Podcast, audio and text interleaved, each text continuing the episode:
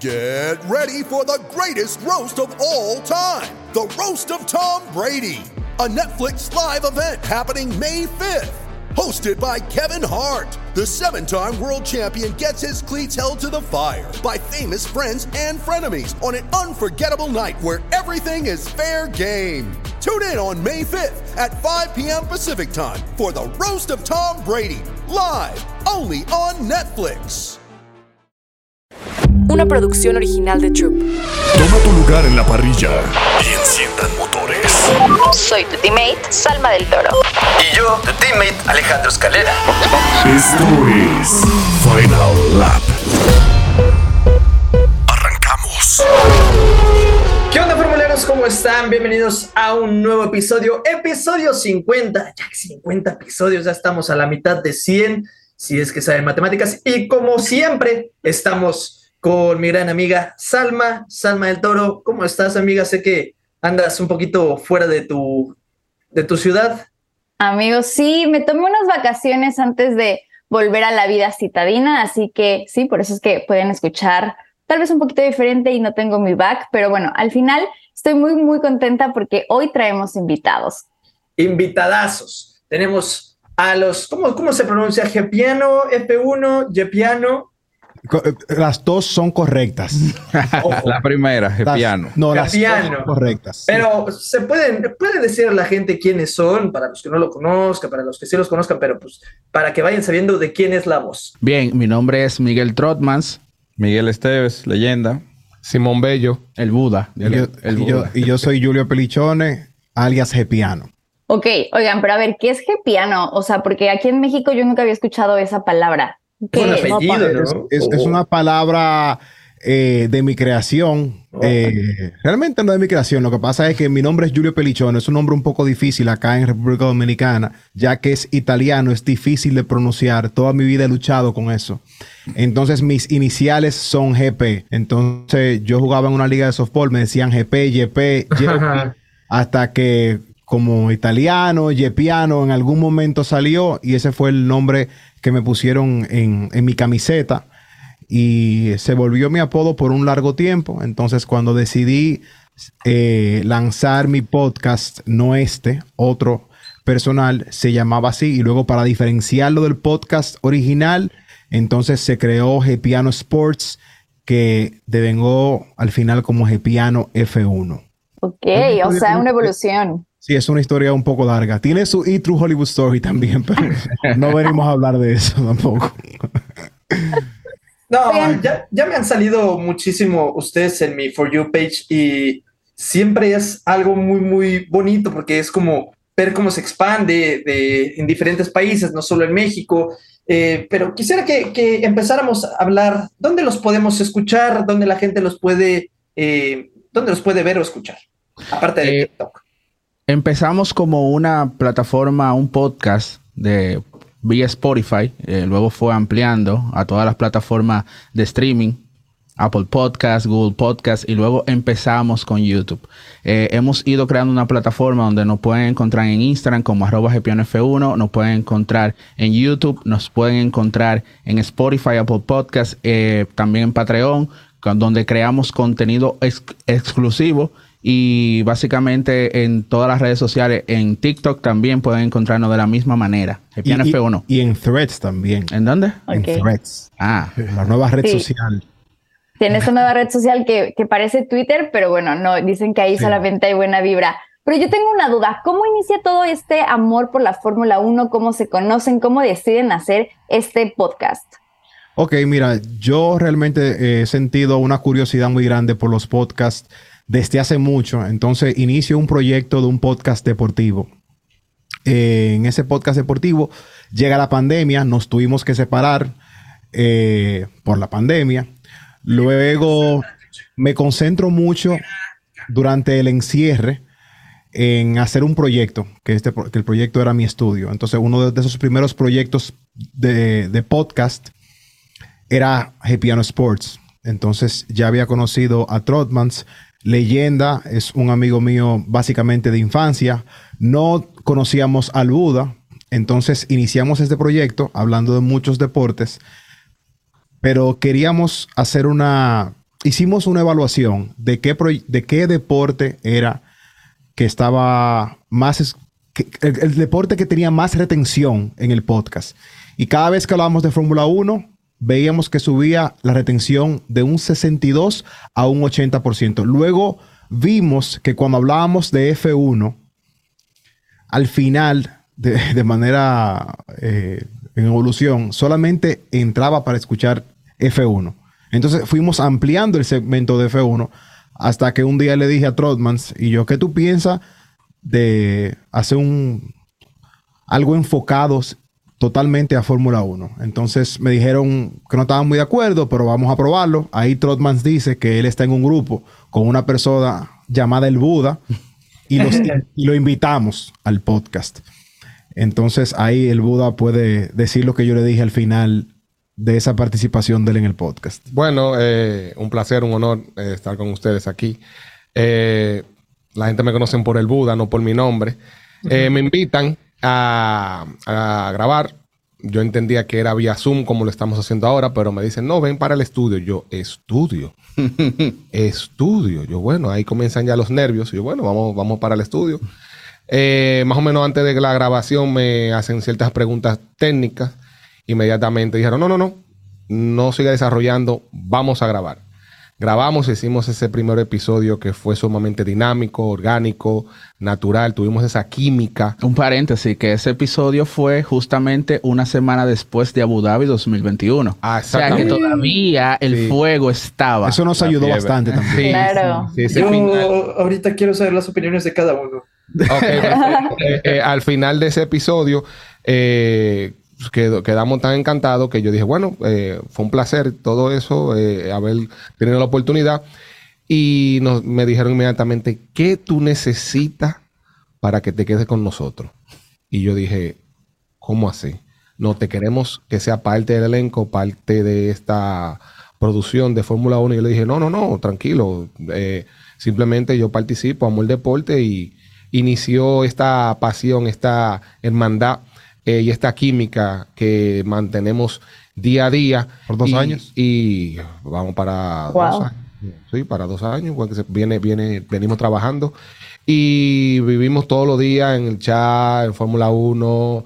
Eh, eh, creamos esta hermandad que amamos el deporte, pero también creamos una hermandad de amistad y que cualquier cosa que le pase a él o le pase algo, lo sentimos y, peleamos también. Y peleamos también, claro. es parte de, del equipo. parte del equipo. Por ejemplo, ahora mismo Leyenda y Trotmax no se hablan. O sea, ellos... por cierto. Por, el trabajo. Pero ellos ahora mismo no se están hablando. Pero bueno, son profesionales y por eso andan aquí. A ver, pero, pero rápido, así rápido, para no, no darle mucho, mucha vuelta a ese mismo tema que supone que ya debió, ya debí de haberlo superado, pero no. ¿Cuáles son sus opiniones de Abu Dhabi 2021? ¿Quién es el que opina que fue legal o quién está en desacuerdo de eso? Eh, eh, empieza Gepiano. Eh, obviamente, yo creo que no hay que preguntarme qué yo pienso. Simplemente toda persona que tiene sentido común sabe que fue ilegal. Sabe que no fue justo. Los mismos pilotos han estado de acuerdo de que fue un abuso en plena carrera. Grítalo, bro. Grítalo, por favor. O sea, no, creo que no hay que abundar tanto, creo que no hay que hacer muy un análisis profundo para saber que ese octavo título se lo quitaron a Lewis Hamilton. Y, Max Verstappen es un gran piloto, no le quiero quitar mérito, pero le quitaron el, octavo.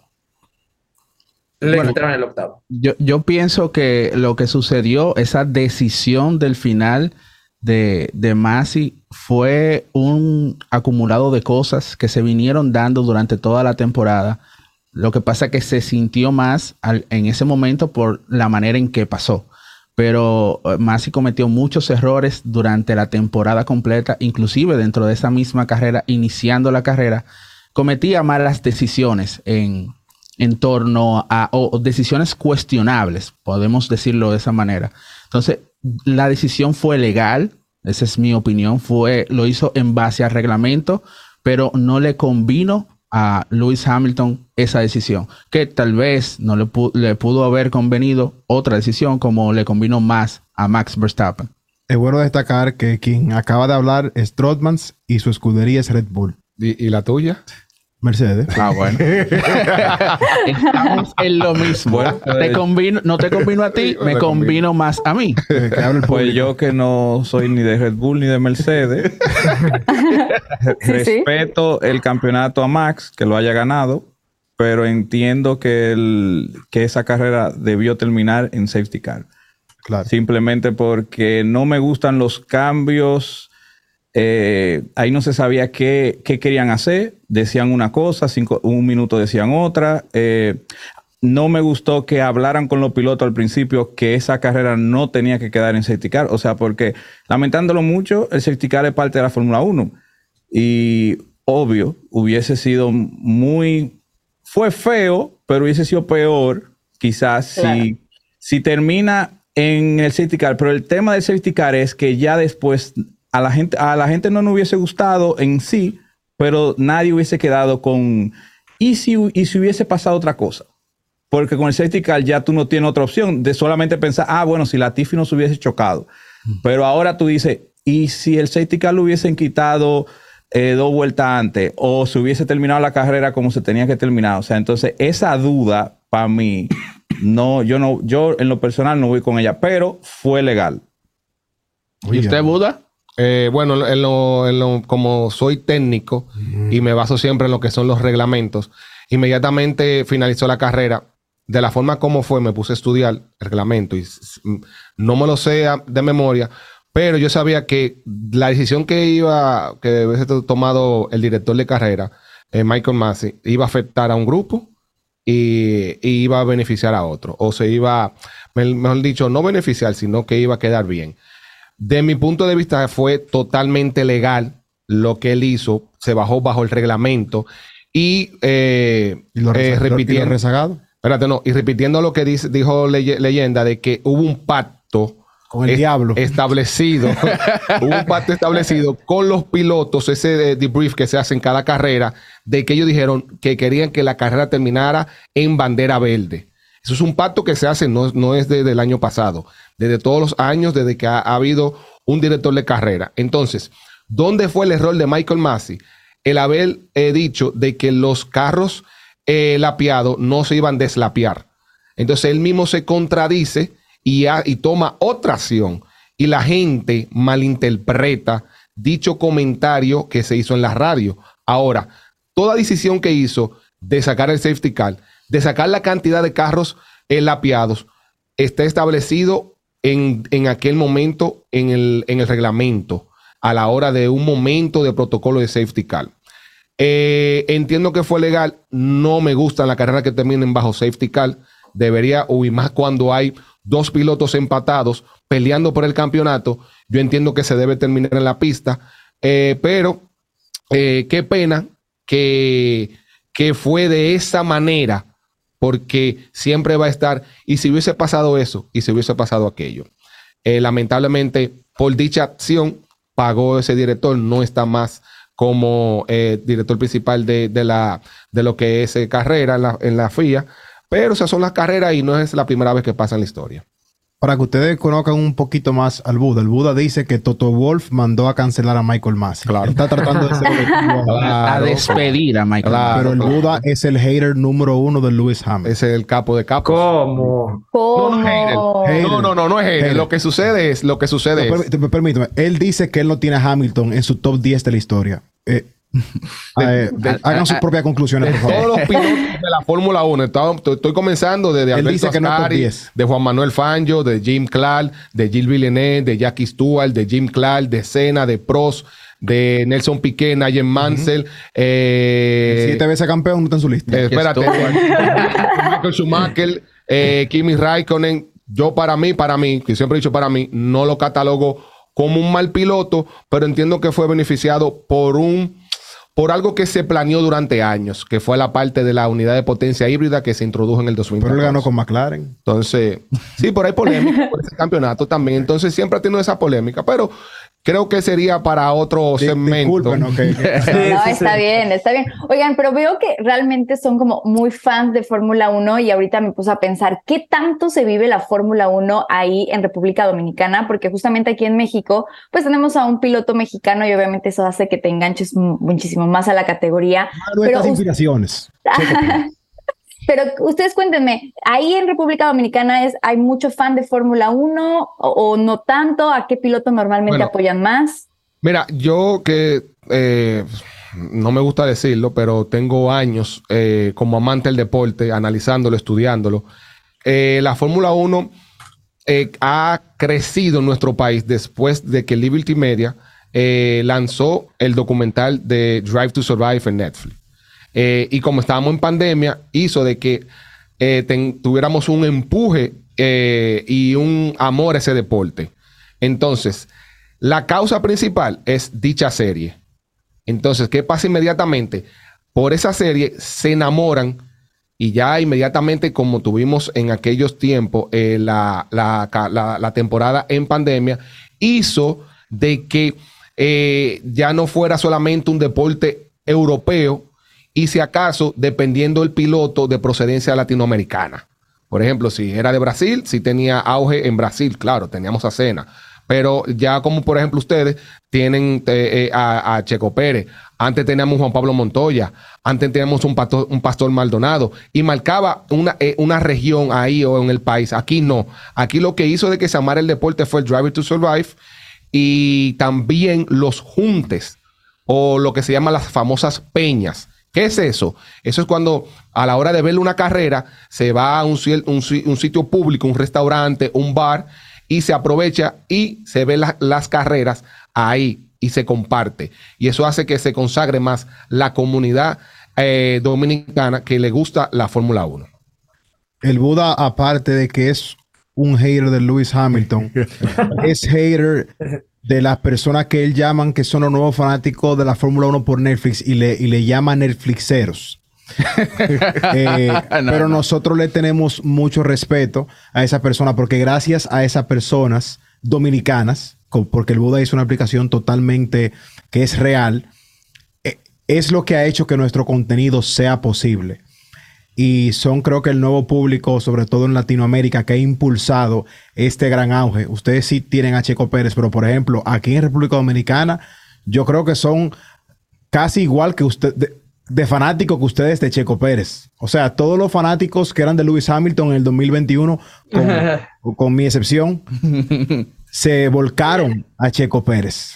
Porque ya que Lewis Hamilton no le está dando victoria, entonces ahora son de Checo Pérez. Sí, pero lo que pasa es que en México, por lo menos, eh, tienen una tradición de Fórmula 1, no por Checo Pérez, porque estaba antes. No, yo sé, yo Estaban sé. antes Esteban Gutiérrez. Eso dije a, a diferencia Esa, de... es la- esa es la diferencia, pero ellos tienen un- una pasión, tienen un circuito. que Hay cultura formulera. Hay cultura formulera, Sí. del circuito No, de Hermano Rodríguez. estamos tradición. años luz. Aquí, aquí hay un autódromo que, es, que, que- que hay un árbol en, en- en medio de la pista. No, pero aquí el crecimiento es debido a, a- El inicio fue Drive to Survive, sobre todo. Sí, la explosión. La explosión. No, Eso yo creo algo- que en casi, en casi todo el mundo fue igual por Drive to Survive. De hecho, aquí mi, mi compañera es de, es de esas que no tiene nada, no tiene nada de malo. De hecho, es muy, muy bueno. Es la muestra de que, pues, por, por eso el deporte crece. Y así como ustedes me gusta de que tienen sus opiniones muy diferentes, aquí yo también tengo opiniones muy diferentes siempre con, con Salma. Entonces, mira, vamos a poner prueba. ¿Qué calificación le vamos a poner a este Gran Premio de Hungría? Empiecen si quieren ustedes. Yo le pongo un 5.5. Para mí ese ha sido uno de los peores. Por, si comparamos el Gran Premio el año pasado de los ad- adelantamientos versus a este, eh, eh, bajamos quizá un 60 o 65% del total de adelantamiento. Entonces fue sumamente pobre. No tuvimos quizá lo que es eh, un safety car que quizá le que, eh, cambia la, la dinámica, aunque es un circuito sumamente ratonero, chiquito, cartódromo, tipo pollero, de que la estrategia y los neumáticos. Señores, Queremos hacerlo. Nosotros somos dominicanos y no entendimos lo que él dijo. un circuito Menos pequeño, nosotros. cerrado, tipo autódromo, pero, pero como Mónaco, la estrategia de neumático y el desenvolvimiento de neumático marca la clave. Eh, eh, y no solamente lo digo yo, sino me refiero, si basamos la historia del pasado, eh, las estrategias, te puede ganar una carrera y no solamente tiene que ser con el mejor monoplaza. Pero para mí yo entiendo que fue de 5.5 máximo se le daría eh, de, lo, de la calidad de la carrera que tuvimos en, en un Ring. Sí, eh, y yo, yo voy igual contigo. El problema es la, la referencia que tenemos de Húngaro Ring en referencia a, a otros años. O sea, Exacto. siempre un circuito que da buenas batallas, buenas luchas. Ahora mismo la Fórmula 1 se encuentra en un proceso monótono eh, por el dominio absurdo de Verstappen, que, que lo hemos dicho aquí en ocasiones anteriores, y, y no permite que uno pueda disfrutar eh, verdaderamente una carrera ahora Sí. mismo, porque tú dejas Verstappen adelante y ya prácticamente se acabó la carrera. Claro. Eh, pero cuando nos vamos a la media parrilla, cuando tú ves a un Ferrari, a un Mercedes, a un McLaren que ahora entra a la batalla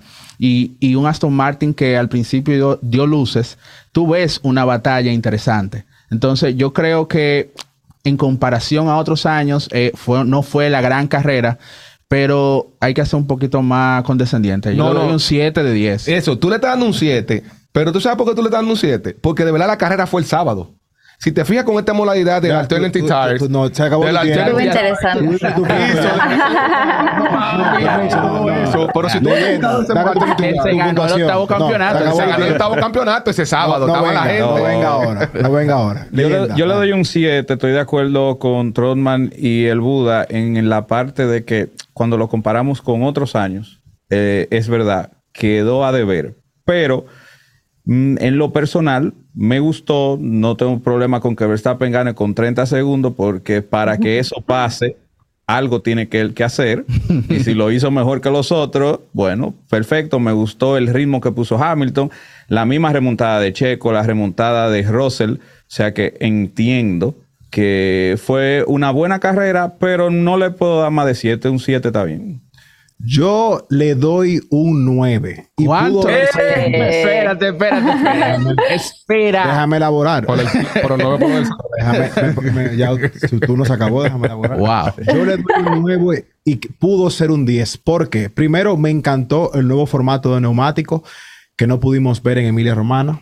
Sí, en se Imola. implementó en Imola. Se implementó aquí. Fascinante para mí. Vimos un resultado diferente en la cual vimos a Lewis Hamilton con determinación y con un carro normal logra la pole, lo que significa que todavía está top, si eso quedaba en la duda de algunas personas. También, luego de eso, luego de la mejor quali del año, vimos ya de manera confirmada que McLaren está batallando por ser el segundo mejor equipo. Aparte de eso, vimos a un Mercedes eh, piloteado por Lewis Hamilton que con quizá dos o tres vueltas más podía alcanzar un RB19. También para mí lo más importante que vi en esa carrera fue la gran remontada que hizo uno de mis pilotos favoritos, que es Checo Pérez, eh, callando la boca a muchos haters, diciendo que se burlaban de él, diciendo que, ah, que Checo no pasa de Q2, que Checo no pasa y tuvo un accidente en la práctica, pero vimos esa determinación del piloto y vimos una de las mejores carreras de la historia de Checo Pérez. Y eso es un orgullo no solamente para ustedes los mexicanos, sino para nosotros los latinoamericanos, que Checo Pérez merece un asiento y por eso yo le doy un 9. Le hubiese dado un 10 si Lewis Hamilton no comete el error que cometió en la salida, que podría haber asegurado un segundo lugar con el ritmo que llevaba. Gracias, Buda. Estamos conteniendo aquí. Amiga, ¿cuánto le pones? Yo sí le voy a poner un 8. A mí también me gustó. Creo que el fin de semana se desarrolló bien. Una pole position diferente. Ya estábamos aburridos de ver siempre allá a Max Verstappen. Entonces eso le dio un toque. Y también, bueno, me voy a enfocar obviamente a Checo, la remontada que hizo y como dicen aquí, eh, pues un poco callando eh, pues todos estos rumores a la prensa europea diciendo que ya se tenía que ir, que Richard era quien venía a suplirlo. Entonces a mí sí me gustó, la clasificación se me hizo muy entretenida, el tema de que hayan pasado los Alfa Romeo en una posición muy buena para la salida del domingo, me gustó. claro. Entonces fue algo diferente y por lo menos nos dio un poquito de, de diversión a lo que ya teníamos visto durante todas las carreras eh, de las últimas semanas. ¿Tú, Alex? A mí la verdad no me gustó tanto, o sea, es que es lo que siempre digo, esta temporada está siendo la temporada de las cuales mejores que carrera. La las clasificaciones durante esta temporada, los sábados están siendo muy, muy asombrosos, nos ilusionan. Eh, Lando Norris en Silverstone el, el- en la carrera pasada, ahora fue Hamilton, ver a los dos McLaren también allá arriba. Y ya en la carrera empieza y brutal, o sea, desde el inicio, ¿no? Eh, La misma emoción sigue. Ver a, o sea, con ese eh, intriga de si Hamilton va a poder resistir a Verstappen. Luego vimos que no, pero vimos que Piastri se mete ahí entre Norris y Hamilton y causa mucha emoción, pero luego llega un punto donde todo se calma, donde no hay emoción, donde está llegando a, a la monotonía las carreras. Y no sé, no, como que le falta algo, o sea, no todas las, no todas las carreras deben de ser muy, muy emocionantes, yo lo sé, pero es que en serio, si no es por Checo Pérez, esta carrera no tendría nada, no había tantos rebases Totalmente de acuerdo. no había tantos rebases, no había eh, muchos movimientos. Sí, por ahí, por la pelea que tuvieron interna los Ferrari, ¿no? Que, que los nueve segundos de Leclerc, pero de ahí en más, la carrera estaba muy estable, no pasaba nada. A lo mejor solo el inicio y el final es lo rescatable, ¿no? De que, ah, caray, pues va este, Checo va por Lando primero y luego después ya Lando otra vez hizo gap, eh, Checo empezó a bajar el ritmo y Hamilton iba por él. Eh, de hecho, ya primero llegaba a, a- que a- ya tenía menos de 1.5 segundos a, a- Sí, Checo. te asustaste al final, ¿eh? No, no, yo, yo, por ejemplo, yo soy muy fan de Hamilton, es mi piloto favorito. De hecho, Ah, es perfecto. Hamilton y luego Checo para Un mí. conflicto Eh, de intereses. Sí, la verdad, eh, en México, en México ahí causó mucho conflicto también mis opiniones o, o- o mis gustos, ¿verdad? Pero es que es que es la verdad. A, a mí me gustaba Hamilton desde antes, de- cuando recién comencé en 2017. Yo sé que nosotros somos los entrevistados, pero te quiero hacer una pregunta a ustedes. A ver, Eh, porque nosotros vemos un cariño inmenso, un amor inmenso a Lewis Hamilton en México. ¿Es eso normal o, o qué? En el circuito. no, es. No. no, no, no, no, no. De hecho, Hamilton siempre fue odiado Todavía hasta 2021-2022 eh, lo abucharon fuertemente en lo que es Claro. en, en el autódromo, pero fuerte, fuerte. Sí, no, todos los Sí. hicieron su En- sí, y, y mucha gente también le, de que le dice el llorón y de que se queja mucho, pero lo que yo siempre digo es, es que siempre pasaban las radios de Hamilton porque era protagonista. Ujú. Eh, pero si checan las radios de todos, todos, aunque estén en el doceavo lugar, en el onceavo lugar, todos se quejan y todos lloran. Sí, Solo claro. que obviamente no pasaban esas radios porque eran intrascendentes. No eran Ahora, entonces, hasta ahora, hasta 2023, ya están saliendo muchos más fans de Hamilton. Ya en mis publicaciones de que lo amo y de que va a ganar eh, la carrera, porque siempre pongo eso, eh, ya no recibo tanto hate ni tan opiniones diversas. Ya es como, ojalá que sí, ojalá regrese al cover. Pero ya es ahora que ya, eh, digamos, ya no es el malo de la historia. Sí, pero Todo creo que cambiaron un poco los papeles, ¿no? O sea, al final en 2022, con todo el tema con Max Verstappen que había pasado en 2021 y como era coequipero de, de Checo, como que la gente empezó a irse en contra de Hamilton. Pero ya después de lo que pasó en Brasil de, eh, la temporada pasada, yo creo que este año va a estar muy complicada la situación con Max Verstappen en el autódromo en México, ¿no? Sí, se Seguramente van van a haber muchos. Eso mismo quería preguntar de cómo han percibido la, el comportamiento de los mexicanos ahora en contra, contra Verstappen. No, ha sido lo una quieren, sí, lo quieren matar desde, desde Brasil. Desde Brasil el año pasado, Verstappen Wow. se les cayó, menos a un mexicano, y ese mexicano está aquí presente, es Charlie, nuestro productor. Charlie, nuestro productor, es el más fan de Verstappen por arriba de Checo. O sea, Charlie por es arriba. Para- Excelente, para mí es, Charlie. mm, es uno de los mejores productores de Latinoamérica. Grande. Charlie. Continúa así. Mira, quería, eh, decirte algo, Alex, sobre eso. Eh, yo sí tengo que decir y tengo que ser responsable en decir que para mí el odio hacia Max Verstappen, no solamente en México, sino lo puedo sentir mucho en nuestro país, en República Dominicana, vino a raíz de Brasil. Y Mm. creo que es muy injusto porque creo que el equipo se lavó, la man- se lavó las manos con Max Verstappen. Si te fijas, cuando en la radio le dicen o le, le dan la orden, Max le responde a ello, pero nosotros ya hablamos. Es decir, ya Ya había algo acordado y el equipo, para no lucir mal, le trata de dar una orden y Max le da la mejor respuesta que le pudo haber dado. Si nosotros ya hablamos, si nosotros tenemos acuerdo, ¿por qué ahora hay que cambiarlo?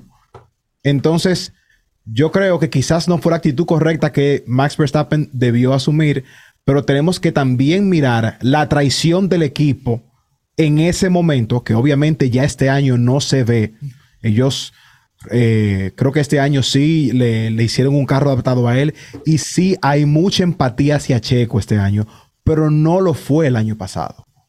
Y creo que ellos a nivel mercadológico con Checo Pérez se dieron cuenta de eso a final de año, cambiaron las reglas del, del libro durante una carrera y la decidieron implementar formalmente ya este año. Eh, yo sé que Checo no ha tenido la- las últimas cinco o seis mejores carreras, pero yo sí creo que este año ya están en iguales condiciones. Y el año pasado no era así.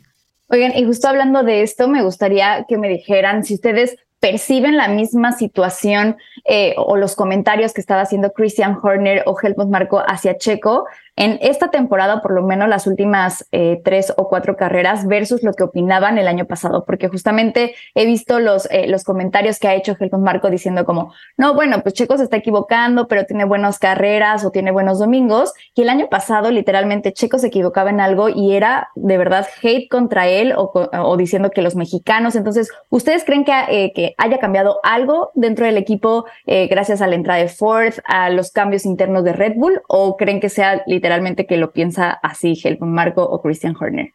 Fíjate lo que te dije, o sea, te, acabo, de decir ahora. Las reglas cambiaron este año.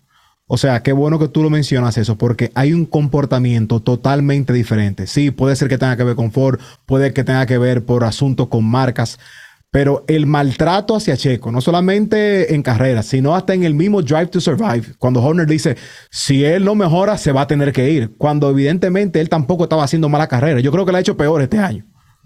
Y, y no se refieren así a él como se refirieron el año pasado, pero ese fue mi punto básicamente. Pero el señor Trotmans, que es fanático de Max Verstappen, va a elaborar un poco. Primero fanático de Red Bull y luego de, de Verstappen. Gracias a Dios. Que quede claro eso. Eh, Red Bull es una escudería que tiene una filosofía de trabajo, eh, podemos decir, tajante. Eh, donde ellos siempre van a apostar y siempre van a, a poner su dinero al piloto o al caballo que más entienden que le puede dar resultado. Eh, yo que soy fanático de Red Bull desde el 2010 de Vettel, eh, lo, lo vimos cuando pasó la situación con Mark Webber y, con Vettel también. Eh, luego entra Richardo y, y fíjense cómo tratan a un cuatro veces campeón cuando entienden que Richardo es el piloto que ellos entienden que le conviene. Y entonces pasa la misma situación con Verstappen cuando llega y Richardo entonces tiene que irse de la escudería. Red Bull tiene una filosofía de trabajo, Helmut Marko, como nosotros decimos, el doctor muerte. Eh, es, es un, un individuo que es un mal necesario muchas veces porque eh, hace comentarios que no necesariamente caen bien, eh, pero ha creado un equipo de, en Red Bull donde tú tienes desde ingenieros, estrategas, directores que te dan un resultado que todo el mundo quiere tener. No sé si Buda tú quieres. Bueno, eh, Te faltó la palabra racista con Helmut Marko. Eh, eh, sí, él es racista también. Sí, esa Totalmente. Él no tiene filtro en la boca, entonces no necesariamente, él no, él no se maneja, tiene- da comentarios que, que no importa si le perjudican o no, él no tiene que ver con eso. Y durante muchos años tuvo la aceptación de, Dietrich, que era el dueño de la escudería, y él entendía que podía hacer lo que quería con la escudería. Luego que Dietrich muere, entonces tiene que venir a manejarse y a decir cosas que, y a detenerse de decir cosas que, que antes la decía con total, con total libertad. Yo, de mi punto de vista, él, él es una persona que abusa de poder. El doctor Muerte, Helmut Marko, debido a que por las relaciones que tenía con el mayor accionista del, de Red Bull, del equipo de Red Bull Racing, que era Dietrich Matechki, eh, le daba todo el poder. Eh, entonces entiendo que creció un equipo desde abajo, un equipo que no es un fabricante de automóviles, lo puedo, lo puedo entender, pero entiendo que el abuso, la falta de respeto eh, hacia los eh, otros pilotos, el piloto B, vamos a poner en este, en este ámbito, creo que no es correcto. No, creo pero- que a un piloto, no, no, no, no, a un piloto, piloto de la B. No, te lo pongo porque Pero- hay que, hay que no, distinguir no un piloto Checo A. piloto B. No estoy diciendo piloto A que cheque un piloto B. Me refiero eh, hay los dos pilotos para distinguir. Hay uno que tiene El un principal. cariño, el que le tienen un favoritismo, y hay otro que no. Eso es normal incluso hasta en, en- en la familia. Hay un uno y un dos. Hay un, en los hijos, tú le vas a tener más cariño a uno, eso yo lo entiendo.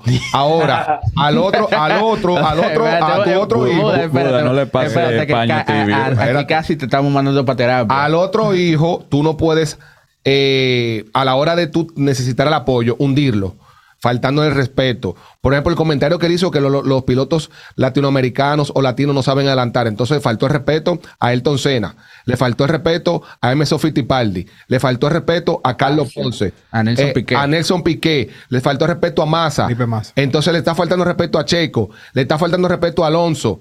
Entonces, o- Montoya. oye, eh, eh, eh, Juan Pablo Montoya, Pastor Maldonado, aunque no fueron pilotos que quizás no dieron grandes lumbres, tuvieron su momento quizá en cartismo, en otra categoría, en, en GP2, para llegar a la Fórmula 1 primero que todo. Entonces, ¿cuál es la diferencia? Ya que no está el dueño, ya que no tengo el total poder, este año tengo que saber las cosas, cómo decirlas, eh, sabe cómo hacer sus maniobras internas en, en, en la escudería de Red Bull, porque si te fijas, hay un piloto ahí que es japonés, que duró dos años haciéndose estragos, pero todavía pertenece a la escudería. ¿Por qué? Y, quizá sí intervino a nivel psicológico y entrenamiento, pero ¿por qué no fue tan avasallante con él? Porque hay intereses. Entonces, a cuando el dinero importa y cuando hay intereses, ahí tengo que quedarme callado. Pero cuando no hay intereses y puedo hacer lo que quiera, sí lo hago. Entonces, no creo que es justo. Eh, y también, también con Checo Pérez. ¿Por qué? Porque él fue el creador de la escuela de academia de pilotos jóvenes en la Fórmula 1. Él creó esa metodología, esa forma de llevar pilotos jóvenes y llegó a un punto que por su forma de ser ya no tenía fe llevar un piloto joven y tuvo que incurrir a un piloto que no es de su academia, que es Checo Pérez, por su resultado que hizo en escuderías de media. Entonces lo buscaste, lo vas eh, y cuando necesita el apoyo lo vas a maltratar. No va con mi filosofía. Entiendo que no debe ser así. Y yo entiendo que un buen hijo necesita el apoyo de su padre en el momento más que lo necesita. Sí, pero Wow, te- hay te- que llorar pero, después de... pero te pedimos que no, no le vuelvas a llamar a Checo Pérez piloto B, por favor. No, no, no, llamando piloto B, sino para distinguir. Hablando de, hablando de pilotos A, pilotos B, está el claro ejemplo en Ferrari. No sé, Ay, ay, bueno, ay. no, iba a decir, no sé qué le pasa a Ferrari, pero eso ya es normal en Ferrari últimamente. sensible. Cuidado con el Buda. Sí, pero es que, por ejemplo, tenemos a Leclerc y tenemos a Carlos Sainz. Ujú. Este Frederick Vasseur dijo como un, cuando llegó, nosotros no vamos a tener un piloto A ni un piloto B. Y ahora hicieron un undercut descarado hacia Sí. Carlos Sainz Claro. y, y todavía sale a decir que es para compensar lo de los 9.2 segundos de Leclerc. Échame la mano. Ahí sí yo lo vi. Fíjate, yo soy más de Leclerc. Pero yo cuando veo eso fue como, no, se pasaron, maltrataron a Carlos Sainz. Claro. Y aparte, el cómo les hablan en el radio y cómo ni ellos ya confían, el cómo Carlos Sainz tiene que andar haciendo sus propias estrategias. Exactamente. ¿Qué está pasando con Ferrari?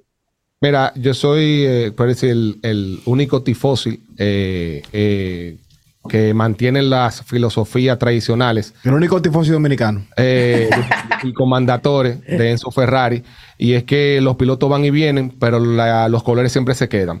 Lo que sí no estoy de acuerdo, en pocas palabras para que me, me entiendan, de que para mí no importa qué piloto pongan, se debe apoyar el que dé el mejor resultado y el que esté más cerca de los, de los puntos. Si es Leclerc, se apoya a Leclerc. Si es Carlos Sainz, se apoya a Carlos Sainz.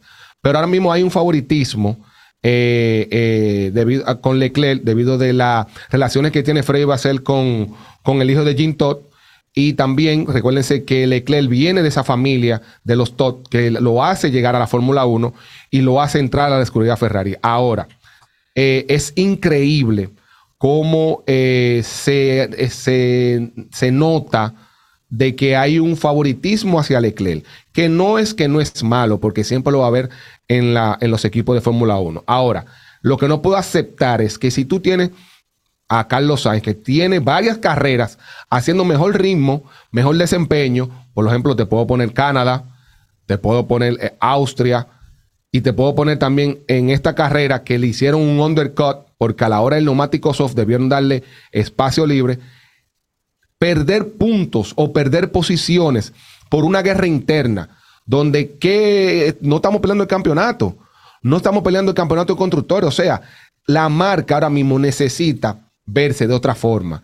Y yo entiendo que dándole un favoritismo para mantener a un piloto, porque lo hacen por mantener a Leclerc contento, porque tienen miedo de que Leclerc se vaya, y ese es un niño querido, yo entiendo que no es la manera correcta. Y en vez de un beneficio, lo que se están haciendo es un propio daño internamente. Sí, no, definitivamente. Y además, hablando igual de niños consentidos, ¿cómo vieron eh, a Lando Norris, eh, a McLaren con este paso que ya dieron en estas últimas dos carreras? ¿Creen que McLaren vuelva genuinamente o que haya sido simplemente suerte? ¿Cómo vieron a Piastri? ¿Creen que pueda superar a Lando Norris y tener su primer victoria antes que el piloto británico? Mm, Bueno, eh, Piastri se come a Norris. Esa es mi opinión. Cuidado. Piastri, es el cuidado. representante de McLaren aquí. Piastri. Uy, eh, tienen sus escuderías muy, muy bien determinadas. No, Él es, él es el aloncista. aloncista. Aquí tenemos un aloncista. Ay, ya, lo ven por la gorra. Piastri vale 20 millones de dólares para una escudería que se ha pasado años diciendo que está en quiebra.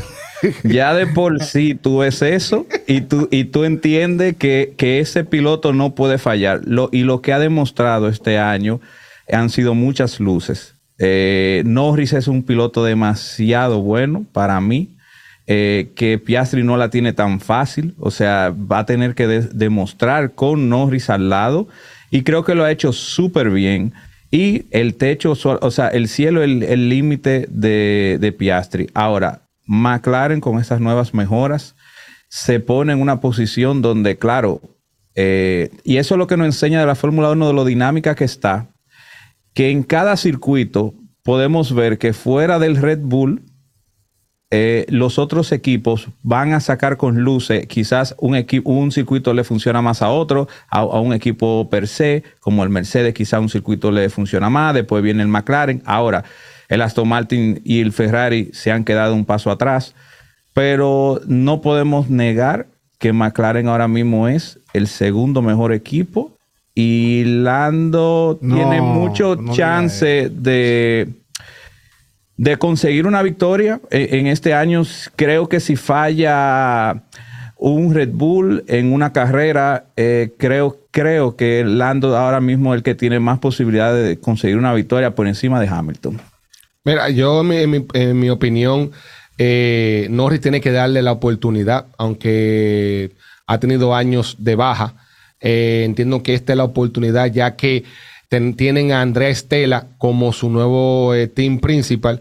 Andrea Estela viene de Maranello, viene de los tiempos donde Maranello y. Ferrari tenían esa gloria. Y entiendo que Andrea Estel está teniendo y está armando un tremendo ejército. Incluso el diseñador del, del, del F175, el Ferrari que tenemos, Tilo Ponchera, es David Sánchez. Ya va a pertenecer de las manos de, de McLaren, está haciendo el gardening, el- esperando el tiempo para entrar.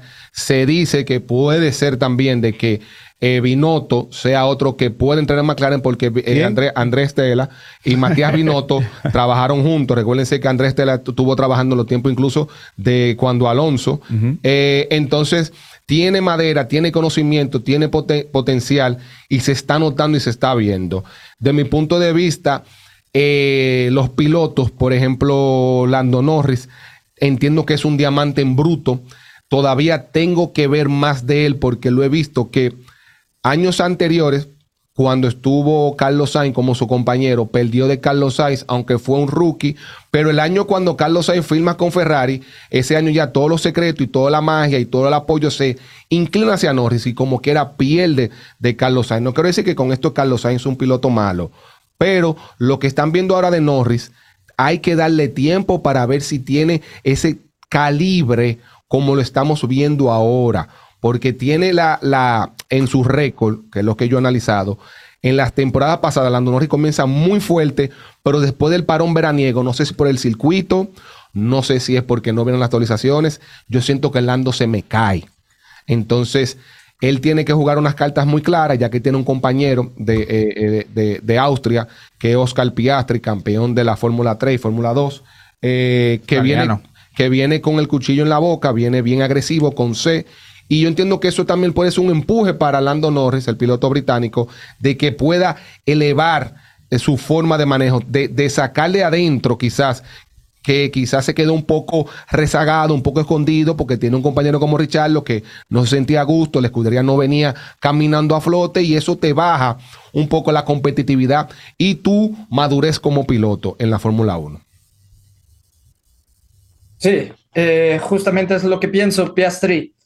Para mí, Piastri lo han frenado, ¿eh? Para mí, Piastri lo han frenado en, tanto en Silverstone como en, Hungría. Me lo frenaron. Claro, sí. ¿Por qué? Porque no quieren quitar a su, o sea, dejar un poquito mal a su Golden Boy. Y también hablando de Golden Boys, quiero ya adentrarme a la siguiente pregunta, que es la de Verstappen. Verstappen está cerca de romper el récord de nueve victorias consecutivas de Vettel en Red Bull Racing. ¿Ustedes creen que ya sea Verstappen y Red Bull como equipo ganen todas las carreras que siguen? No, no, no. No creo que ganen toda la carrera. Yo personalmente, de que tienen la capacidad de hacerlo, indudablemente, pero yo creo que algo tiene que pasar.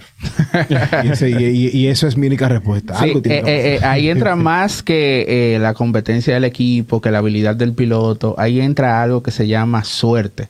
El factor suerte, donde puede pasar lo que sea en cualquier carrera. Mira lo que vimos lo, en la clasificación de Yeda, que, tuvo problemas con, el monoplaza y clasificó 14, me parece, y, tuvo que remontar. Eh, por suerte estaba Checo Pérez delante y pudo eh, eh, ganar esa carrera.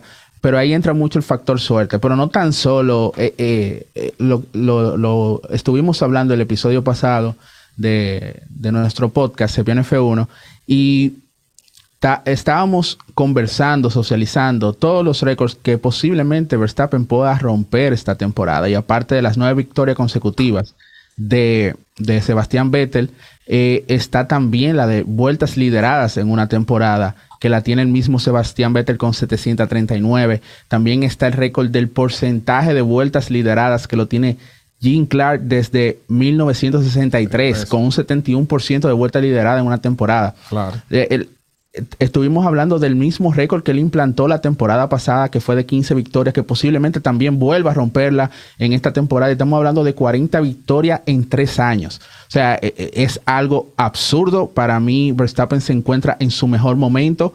Eh, es un piloto que ha madurado bastante, entró muy joven a la Fórmula 1, ha aprendido a no cometer tantos errores que sabemos que cometió en sus primeros años. Eh, es un piloto rápido, agresivo, que se concentra bastante, que, que, ha bajado, ha mermado, vamos a decir un poco, esa agresividad de, de, ganar como sea. Él ha aprendido a esperar si tiene que esperar. Vimos en Baku un poquito de un episodio, un poco del Verstappen pasado contra George Russell en Baku, eh, pero lo que estamos viendo hoy en día de Max, de Max Verstappen para mí es digno de, de admirar sea o no sea tu piloto, o sea o no sea de tu agrado, hay que reconocer lo que él está haciendo y en 10, 15 años todo el mundo va a hablar de, la gran temporada que tuvo, aunque a, nosotros no, nos parezca ahora, ahora mismo aburrida.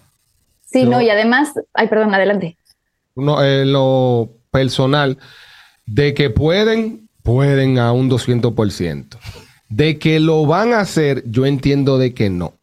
Se supone que Red Bull tiene unas sanciones, que es lo que es el, desarrollo del túnel de viento y del CF del Computer Fluid Dynamic, y también tiene una sanción económica. Entonces, por lógica, debe darle a la cara al mundo de que dicha sanción se debe sentir, aunque sea, entiendo yo, en un gran premio. Él, está hablando ahí de, de un autosabotaje. Entonces, para mí, para mí, yo entiendo que se van a autosabotear o van a hacer algo para que se vean de que, de que dicha sanción y estoy diciendo de que si no lo hacen, se va a ver afectado tanto la FIA como el ente regulador de las leyes y de las reglas del deporte, tanto Liberty Media, que es hace el espectáculo, y tanto la Fórmula 1, porque ya se avecinan de que hay equipos que se han sobrepasado del, presupuesto eh, eh, eh, del budget car, del presupuesto de, construir los monoplazas. Entonces, debe sentirse a la cara al mundo de que dicha sanción fue, dicha sanción se aplicó en una o dos carreras. Entonces yo entiendo que no van a dominar todos los circuitos. Ahora, si no tuviesen la sanción, sí tienen todo el potencial para ganar todas las carreras. Sí, no, justo. Y además creo que están viviendo su mejor, bueno, de los mejores momentos Han ganado todas las carreras entre los dos pilotos. Tienen pits de 1.9 segundos, o sea, lo que hicieron con Checo Pérez en este último Gran Premio fue una locura. Entonces, definitivamente, si esto sigue así, yo sí podría apostar que podrían ganar todas las carreras. O sea, no, no me cabe en la cabeza que Max Verstappen termine en primer lugar y el segundo queda a 30 segundos. O sea, de verdad está siendo imparable Max Verstappen. Y justamente ya encaminándonos al Gran Premio eh, de Bélgica. Gran Premio de Bélgica. ¿Qué esperarían? ¿Esperarían ver una, una persona, bueno, un piloto eh, diferente en la pole position? ¿Qué esperan ver en el podio? Cuéntenme. Eh, para este domingo vamos a tener la primera victoria de Lewis Hamilton. Ojo. Bien dicho, bien dicho. Después me van a, me van a tener que invitar y me van a tener que pedir disculpas porque se rieron. Ojo. Eh, eh, esta Spa Francorchamps Belgium es uno de los circuitos favoritos de Max Verstappen. El año pasado vimos eh, un dominio de principio a fin desde las prácticas, desde la cual, o sea, Max Verstappen domina esta pista, le gusta esta pista, un circuito súper rápido, eh, uno de los circuitos favoritos de- del Buda, aquí mi querido amigo que tiene mucha historia, que, que bueno, inclusive ayer estábamos conversando de, de los inicios de ese, de ese circuito. 1920. 1924 se corrió la primera vez, me parece, en Bélgica. Sí. Eh, Belgium. Belgium. Belgium. Eh, yo creo que, que fácilmente puede ser uno o dos de Red Bull. Sí, Sí, sí, sí, sí, claro. Yo en lo particular va a ser algo aplastante lo de Verstappen. Eh, entiendo que dichas mejoras que hizo el diseñador dinámico y el technical director Adrian Newey con nuestros nuevos Cypod y este suelo, Discúlpeme que lo interrumpa. Hay, en, en nuestro último episodio, el Buda habló de algo muy interesante, de unas fuentes que le llegaron, que Adrian Nui está que no puede ver a Checo Pérez. En nuestro último episodio. sí. eh, Por el eso- choque que el tuvo choque y que choques. que me levantó el suelo, esa magia, ese suelo que dura meses desarrollándolo y trabajándolo. Eh, eh, entiendo de que Adrian Newey puso una cara bastante fuerte, los ojos se le iban a brotar y, y yo entiendo que no está a gusto. Porque Newey no está, quizá en problemas que tenga un piloto en correr, no tiene problema. Pero su obra de arte, que es diseñar, crear, ese secreto no se puede revelar de la noche a la mañana, tan simplemente por un, un incidente. Pero inclusive, inclusive vimos un comentario de la esposa de Nui en, en- en la cuenta de En la cuenta de Instagram, Pidiendo como que por favor. Como Eh, que, exacto. Entonces, volviendo al tema. Una falta eh, de respeto de, de la señora Nui. eh, totalmente. sí, claro, porque no, no son asuntos de ella. Claro. Eh, volviendo al, al, al Gran Premio de Bélgica, Spa Francorchamps. Un circuito bastante largo, 7 kilómetros, eh, eh, son 42 vueltas, 44 vueltas de tan largo que es. Tiene una subida hermosa que es la subida de Rush y, eh, y Radillion, eh, y seguido de esa famosa recta de Kemmel donde se hacen los grandes adelantamientos. Entiendo yo que Red Bull va a marcar algo insignificante, más con esta, esta nueva actualización que trajeron para el húngaro Ring. Ahora, eh, ¿por qué lo digo? Porque ya tienen data perdón, tienen data del, del Gran Premio pasado. Entonces, ahora con el setup que vayan a poner para este Gran Premio, pueden sacar más potencial. Lo único que lo va a limitar es que viene lo que tenemos, la modalidad sprint.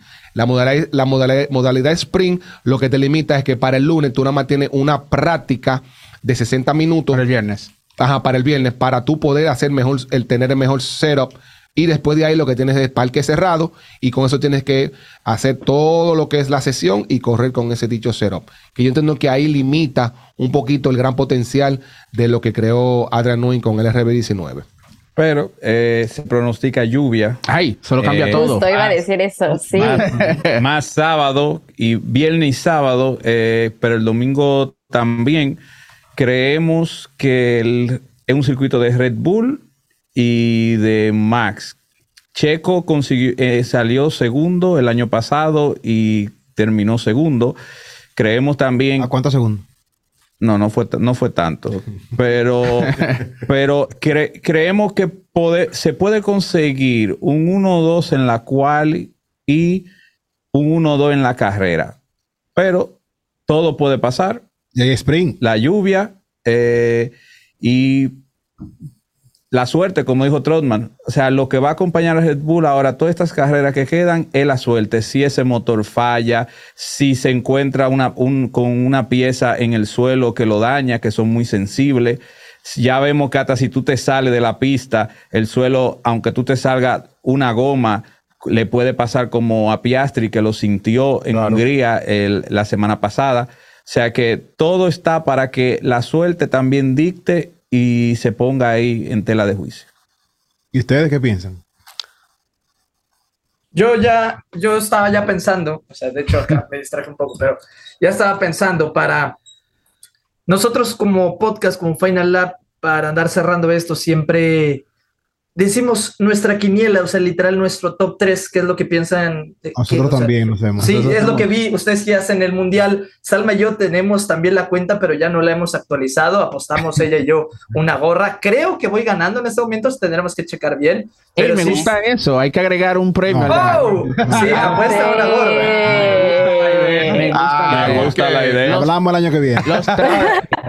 Vamos, vamos a ver eh, realmente, realmente, porque si fuera yo aquí como, como gepiano, yo también diría que Hamilton gana el gran premio, pero vamos a Recuerda que ver. la fe mueve montañas. Eso es verdad. Pero vamos a ver, realmente, ¿quiénes serían sus top 3? Y me gustaría empezar primero las damas. Salma, Pues yo me voy a ir un poco a la segura. Creo que sí va a ser Max, eh, va a ser Checo y creo que va a ser Hamilton. Yo me voy con Max, Checo y Lando Norris. Yo le doy Ok. retweet a ese, a ese pronóstico. Yo me voy eh, Verstappen, Lando Norris, eh, Checo y mejor del resto pongo a George Russell. ojo, Yo me voy Hamilton, Lando Norris, Russell y Piastri. DNF para los reportes. se choca, se Ellos choca no Hamilton. inician la carrera. Se choca Hamilton y, y Verstappen. ¿Saben qué? Pues yo también. Verstappen sería bueno. Sí, saben que yo la, la- la fe, la pues, fe sí. mueve montañas. También voy a decir Hamilton primero. Vamos a ver. Sí. Hamilton primero. Verstappen de NF, pero va a ser Hamilton Checo. Hamilton Checo Piastri. Hamilton Checo ojalá. Piastri Me le gusta, ganaría a Me gusta. Tú eres un tipo que te arriesga. Tú eres un tipo. tú, tú- tú te sales del montón. Bien. Oigan, pues definitivamente ha sido un placer tenerlos aquí con nosotros. Y bueno, na- ya en un inicio nos dijeron dónde los podíamos escuchar, pero nuevamente a toda la gente que, que nos sigue, eh, díganos sus redes sociales para que corran a seguirlos y que puedan conocer más de ustedes y también de todas sus opiniones respecto a Fórmula 1. Sí, mira, no- no- nos puede encontrar sencillamente en arroba gpianov1. Ahí en la cuenta, por ejemplo, de Instagram van a encontrar colaboraciones con los usuarios de, los chicos. Eh, y en TikTok también, arroba gpianov1. Estamos también en Twitter, aunque no está muy activa esa. Pero el contenido completo siempre está en Spotify, Apple Podcast y en bloques en YouTube. O sea que en cualquiera de esas plataformas van a encontrar el contenido completo. Nosotros tenemos episodios que salen los lunes en la noche y las previas de los gran premios salen los miércoles. Y definitivamente que sería un gran placer tenerlos a ustedes como invitados algún día en nuestro podcast. Vamos a coordinar porque de verdad que puedo hablar por todos, que la química ha sido increíble con ustedes. Correcto. Y el hecho de que no entendieran. muchas Sí, claro, es con el muy importante. completo. Claro, De no tener que cambiar tanto el lenguaje. claro. Nosotros felices cuando nos inviten, ahí estaremos.